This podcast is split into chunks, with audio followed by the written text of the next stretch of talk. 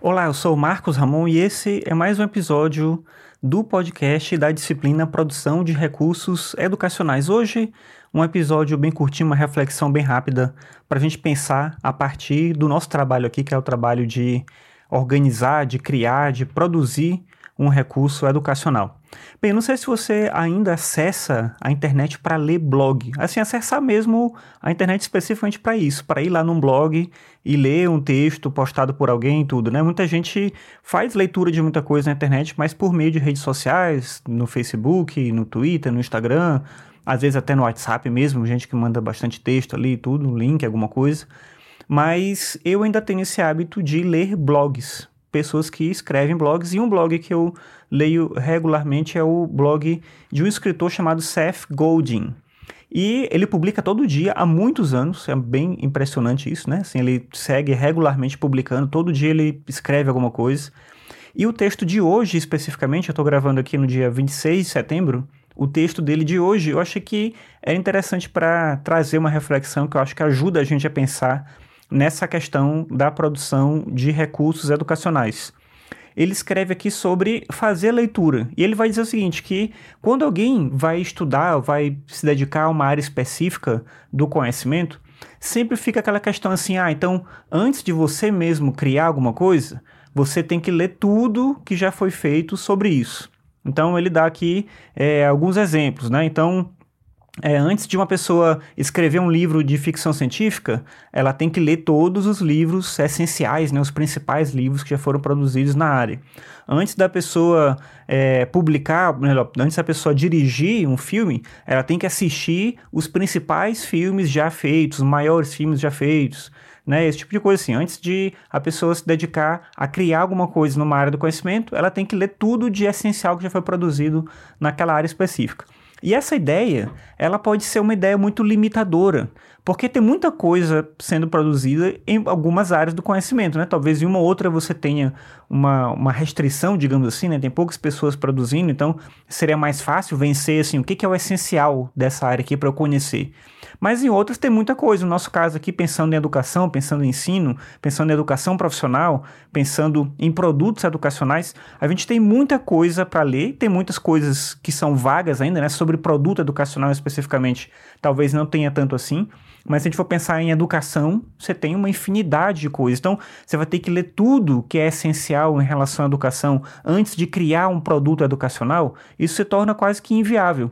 E aí ele coloca uma coisa que é interessante para a gente pensar sobre isso, né? De que não necessariamente você tem que ler tudo que é essencial naquela área. É importante você chegar no meio do caminho. Você não pode ler nada assim, eu não vou fazer nada, eu vou criar minhas coisas, né, aqui porque eu quero, do jeito que eu acho que é. Não.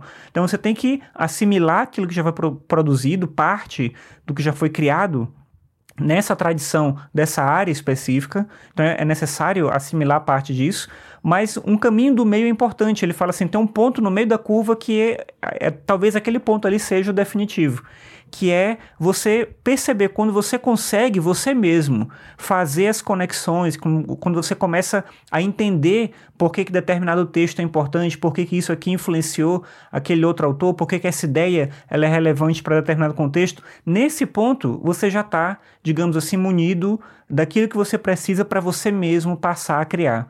Então acho que esse é um ponto interessante no mestrado, de você fazendo as leituras entender qual é esse ponto, quando é que eu cheguei nesse ponto da minha leitura que eu não preciso mais ficar acumulando informação, eu já consigo agora é, identificar algum, algumas questões centrais e eu mesmo agora tenho uma contribuição, né? eu mesmo consigo avançar. Então, qual é esse ponto? E aí, claro, isso é muito individual, muito pessoal. Não tem como eu dizer para você, assim como não é o caso dele, né, do Seth Gold, ele não está dizendo para uma pessoa específica, ah, então demora tanto tempo, demora tantos textos, demora. Não, isso é muito pessoal. Você tem que conseguir identificar isso. Mas é uma ideia que eu acho que ela é mais interessante do que eu tenho que ler tudo de essencial naquela área antes de eu mesmo criar, porque como eu disse, isso pode ser muito limitador. E pensar que eu tenho que estar atento para compreender quando eu percebo as conexões, quando eu percebo os elementos centrais, quando eu já me apropriei o suficientemente da linguagem da área para eu poder agora eu mesmo criar. Eu acho que essa ideia ela fortalece, ela dá mais é, possibilidades de a gente avançar, né? E pensando nessa ideia nossa aqui de uma pesquisa em educação profissional, acho que meio que esse é o caminho. Não é você ler tudo que já foi produzido sobre o assunto, porque você não vai conseguir, você vai passar o mestrado todo lendo e não vai acabar.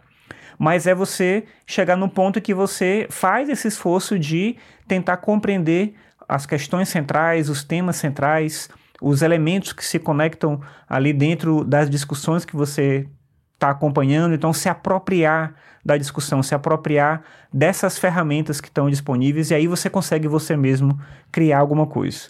Então é isso, queria trazer essa reflexão hoje. Eu acho que a questão da leitura e do assimilar o conhecimento é uma coisa que é, incomoda, incomoda no sentido positivo, né? Quem está fazendo mestrado, porque você fica muito preocupado, né, com é, o quanto de conhecimento que eu tenho que ter para eu mesmo poder criar, para eu fazer uma dissertação, no nosso caso, para criar um produto.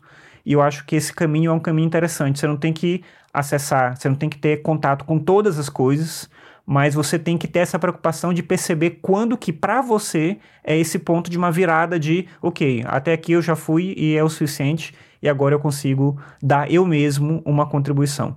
Isso, enfim, cada um de vocês vai perceber e desde que esteja atento para isso, né, desde que queira pensar dessa forma, eu acho que esse é um caminho bem positivo.